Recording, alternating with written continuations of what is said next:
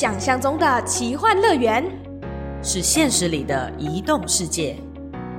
遗落心境即将开始。Welcome to our wonderland. Hello，欢迎收听《遗落心境》，我是主持人豆腐，我是主持人小直。又来到了一个蛮晚的夜晚，大概十一点多。我刚刚听到你说忙完的夜晚，不是是蛮晚的夜晚，你是要讲蛮晚还是忙完的夜晚？蛮晚，但是也哇，蛮晚的夜晚。是因为其实每次我跟豆腐都有点嗯，好像在另外一个平行宇宙，就是只要在录节目的时候，我们不是在晚上，就是在一个刚刚忙完的那个过程当中，比如说今天，因为我们记得还在开始录音之前的大概一两个小时前，还在讨论各式各样的工作啊、排程啊、录音等等的。我觉得好，这真的是创作者的日常啊。没错，那说到创作者呢，现在听众听到这集应该是十二月十四的时候吧。那在你们听到之前的大概两个礼拜，我跟小直人在台北办一场创作者掏心大会。多掏心呢？掏心到我们的店家都给我们优惠，给我们优惠之余呢，小直还就是吃到了超级超级多自己口袋名单想要吃的马来西亚料理。对，如果想要知道是什么马来西亚料理，可以到我们的资讯栏点相关的链接。没那我们现在讲讲这一场创作者掏心大会。那一天掏心大会的时候，你看到有人来了，天哪，那个心情有很激动吗？其实这个要回到说，我们决定要办这个呃台北的聚会，其实很大的原因是因为小直酝酿了大概半年的为自己一个欢送告别的一个仪式感。本人就是一个很有仪式感的女子，所以我就想说呢，我们其实很多台北的创作者或者是在 IG 上面互动的朋友呢，很久都没有见面，或者是甚至都没有见过面，然后我就想着，嗯，哦，没错。呃，一个仪式感爆棚的女子准备要回马来西亚了，是不是要来见面呢？其实是因为这样子的小私心啦，然后才跟豆腐一起安排约了很多台北朋友。所以其实当天我有一点紧张的点是，完蛋，真的也很多都是素未谋面的朋友啊，真的要见面了，所以我其实有点紧张，而且我很害怕，完蛋，如果第一个来的，然后我不知道无法招架，我还跟豆腐说，万一我 hold 不住怎么办呢？然后豆腐就一脸就是你有 hold 不住的时候吗？对美，哪有 hold 不住的时候？如果你有看过他现场本人的话，那你就会知道他真的很难有 hold 不住的时候，因为喂他就是那个最欢乐的那个人。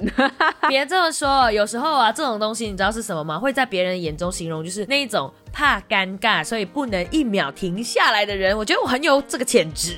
对你就是那个潜质。我们那天在桃心大会的时候，大概来了十多位的创作者吧。是，那对我们来说，就像小直刚刚讲的，其实绝大多数的人，可能是我们邀请的来宾，也可能是在网络上认识的朋友，几乎真的都没有见过。所以当有人跑来的时候，我就很惊奇，哇，真的看到本人。但是还好，我个人觉得跟大家在网络上聊起来的感觉，跟实体现场聊起来的感觉，真的只有那种少了一个荧幕的 feel 而已，如常的很好聊。相见欢的感觉很棒，只是我们还是要跟台北的朋友，就是还是要满满的感谢，当然包括场地的呃协调等等的，还有因为其实绝大部分都是我们的网友，也就是跟我们比较有 connection 的朋友嘛，那等于说、嗯他们现在是比如说甲乙好了，然后丙第三方跟第三方互动的感觉，然后他们就哎啊，所以小直是怎么认识他的？因为什么样的原因？我就觉得这个互动的感觉蛮有趣的，所以现场又组下了另外一个全新的缘分，所以我觉得这种连接的感觉是我自己很喜欢，也很感动。我觉得这个心情大概会放在我的心中很久很久吧。我们一直以来都在线上做这件事情的时候，真的很难找到那个立即性的感动。但是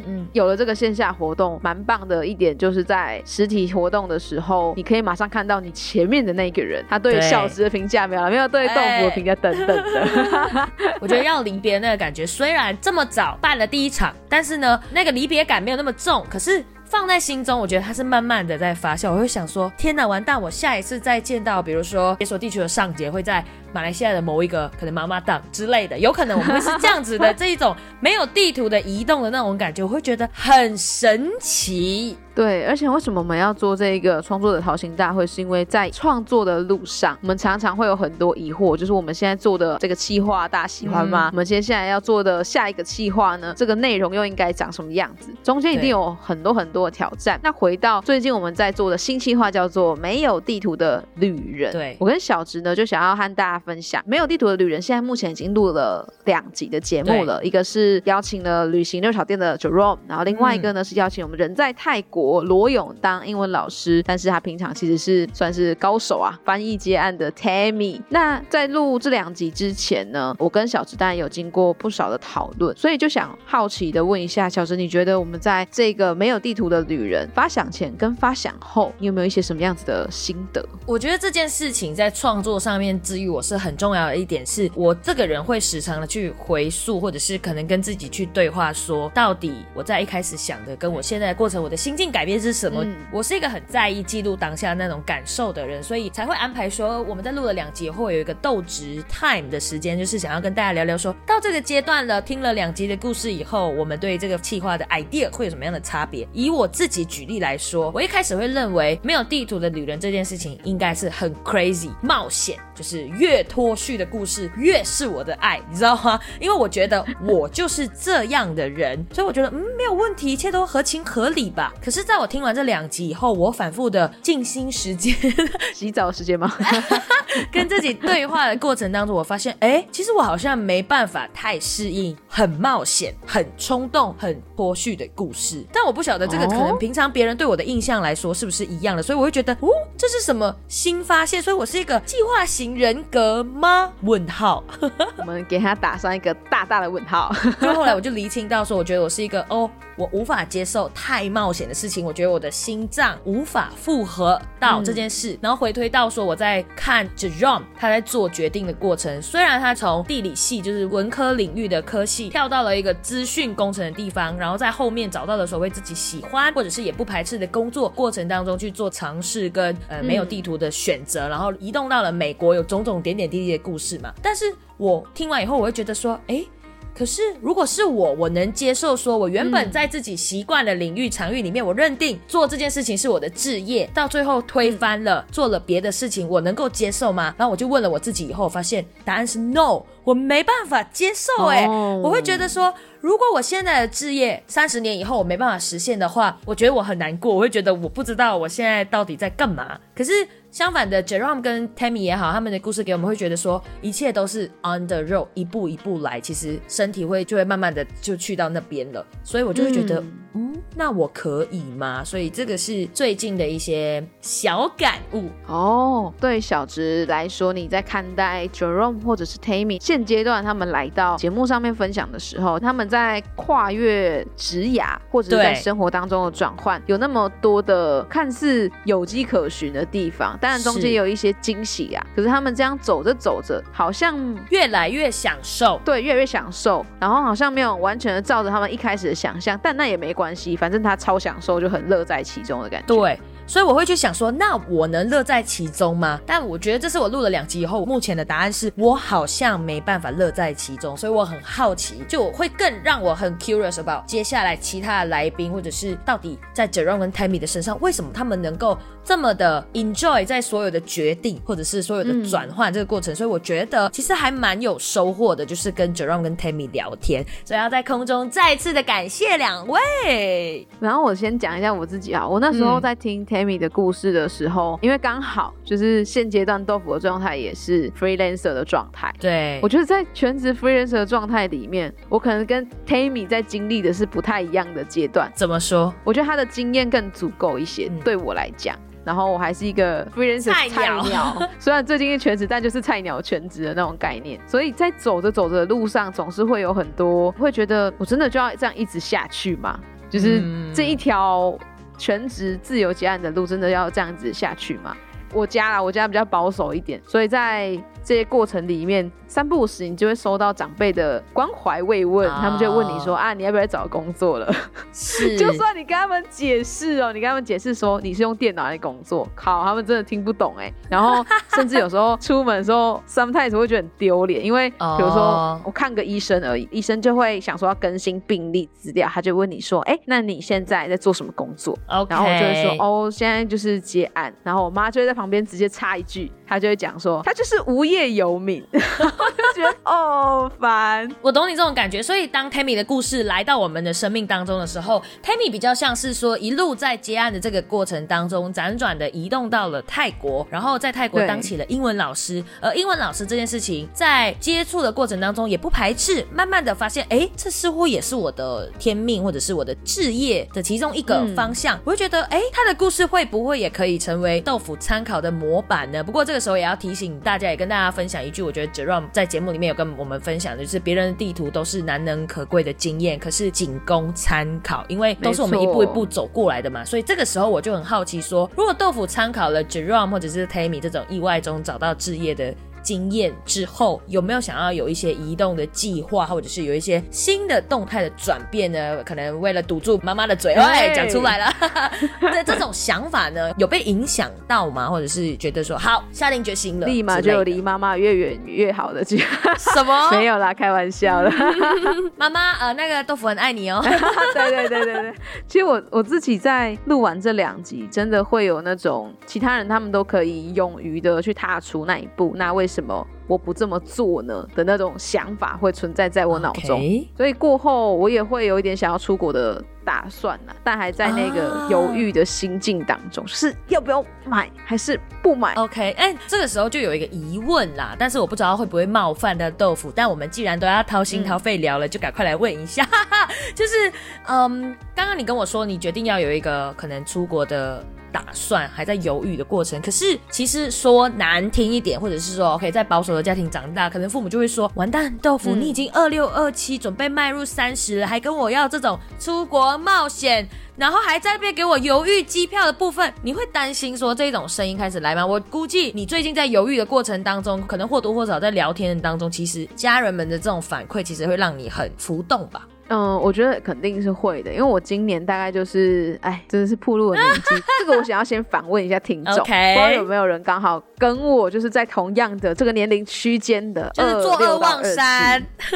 你之前有听过有人就是朋友说，二十七岁可能是男女都会对，开始感到非常焦虑的时刻，他还没的朋友就小心了，啊比如说像小直。哎，其实我也有了。好，这个不是我的 pass，先让你讲。反正他们就说二六二七，我那时候真的不相信，在我还没有到这个岁数的时候，我真的不相信这件事情。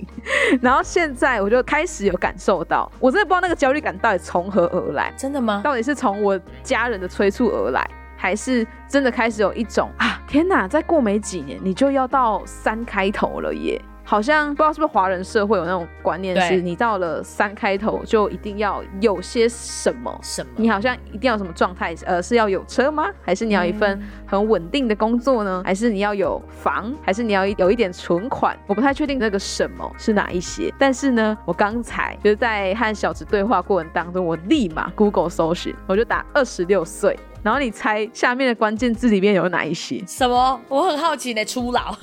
这个可能表到很多二十六岁的人。哎，我我我我也是二十六岁，我认呐，我认呐，轻熟女，轻熟女，不然是哪一些关键字啊？来，我来讲一下哈，二十六岁，不知道大家搜寻有没有跟我一样，但是我打出来的是生肖女人，没有男人哦，只有女人。然后结婚、母胎单身、存款跟一事无成。哇靠！我看到那个关键字，我整个傻爆眼呢。我想说，哇，太准了吧！就是我现在的心境啊。没有，你不单身哦，有听节目的人一定知道。但是那个一事无成会让我有那种 feel，就虽然我知道好像不完全、就是嗯对，但是 freelancer 这件事情在可能说在我的生活周遭，尤其是在家庭上，就我自己从小到大的背景是我们家也没有出过像这样子的状况啦。对就是如果你询问周遭亲戚朋友，他们可能都有一份很稳定的薪资、很稳定的工作，甚至 maybe 他们就慢慢的在更早之前就开始步入了家庭。嗯对我来讲，我就不是那个类型，然后也没有想要照着那样子的路去前进，所以一个人在对抗这些东西的时候，会觉得有点小孤单，然后又不知道要怎么做才能够好好的说服。哦天哪！但他今天真的是听到豆腐掏心掏肺的部分，为什么会这么问？其实我觉得我们作为 partner，我或多或少也能感受得到，或者是我绝大部分时间是能够共感你的这种焦虑的原因，是因为本人其实也只差你一点点，所以也是大概在这个所谓初老，呃，不是，就是轻 熟的这个过程当中，慢慢的要长大，然后呢，真的是坐二望三的时候，你会去想说，到底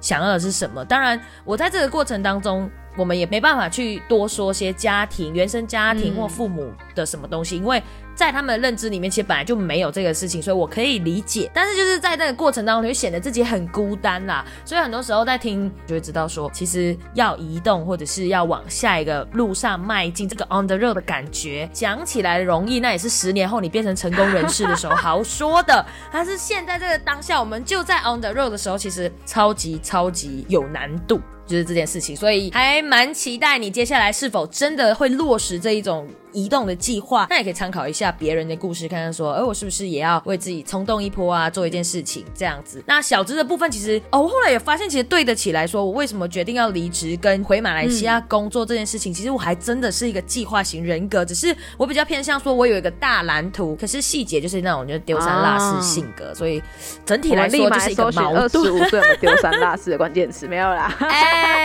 好了，赶快就是呃，这边其实要跟大家讲的一点就是，我觉得没有。地图的旅人这个计划做着做着蛮有趣的，发现是我们不断的再去厚实这一个概念，或者是其实正是我们人生中面对的这个议题。很多来到我们生命当中的来宾跟朋友都给了我们很多很多的参考跟意见。我不相信听众朋友如果有跟着我们一路走来，maybe 你可能有这样的想法，也欢迎记得要跟我们分享。那很快的，我们也要赶快跟大家预告说，其实下两集的来宾的故事为什么要特别跟大家做一个预告，是因为前面两集的来宾 Jerome 跟 Tammy。比较像是说。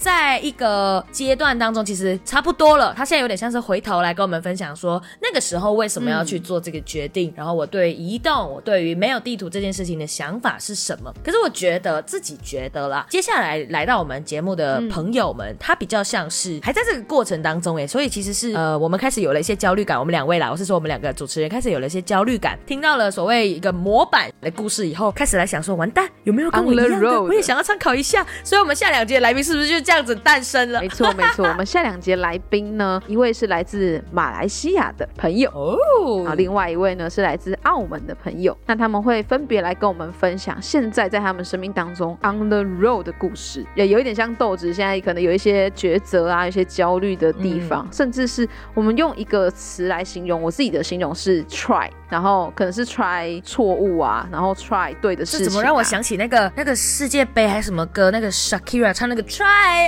everything，你听过吗？没有。哎，我们不在同一个世界，是不是？各位听众如果有听过，赶快跟我讲。就是那个 那个那个就是什么啊哒哒哒哒哒哒。好，我们直接打断你。就是我觉得就是你想要讲的那个啦，尝试的那个过程。因为其实我跟你现在就是在决定或者是在练习的这个阶段，所以我们还蛮想要邀请。这样子的朋友来到节目上面跟我们分享说，他在这个过程有什么样的练习的方法？那在面对抉择的时候有什么样的心境？我只能说，我觉得这一个企划四位来宾都各有各的点。让我跟豆腐有很多的学习，或者是可能也把自己的故事分享给很多的听众。就我觉得这个分享的力量是至少在我的身上，它是有被治愈到的。就是 Jerome 跟 Tammy 的故事，确实在我的身上有了很大很大的能量的，就是一个游动。你知道，人体里面就是这样咕咕咕咕这样的游动。小时候很多词，但我相信大家会慢慢懂你的。OK，那也跟大家预告，就是我们的马来西亚来宾跟澳门来宾呢，他们的职业别大概是什么？所以如果有兴趣的朋友，也可以推。推荐给你相同职业有对到你的，也可以一起来收听看看。那因为我们都是有斜杠的朋友们，所以他们有一个是行销人员，然后 A K A 脱口秀演员。OK，哎，搜寻一下是不是就找到了？有可能哦。然后另外一个呢是社工师。那详细的想知道更多，那你一定不能错过我们的下集跟下下集喽。所以呢，关注我们，按赞，然后留言分享，或者是帮我们点五颗星，Spotify 的铃铛按起来等等之类的。我。努力的去练练这个，要告诉大家说，我其实我也在 on the road 练习怎么念罐头台词哦。所以呢，支持小植的话，赶快到 Apple Podcast 帮我们按五颗星，谢谢大家的收听，我们下集见，拜拜。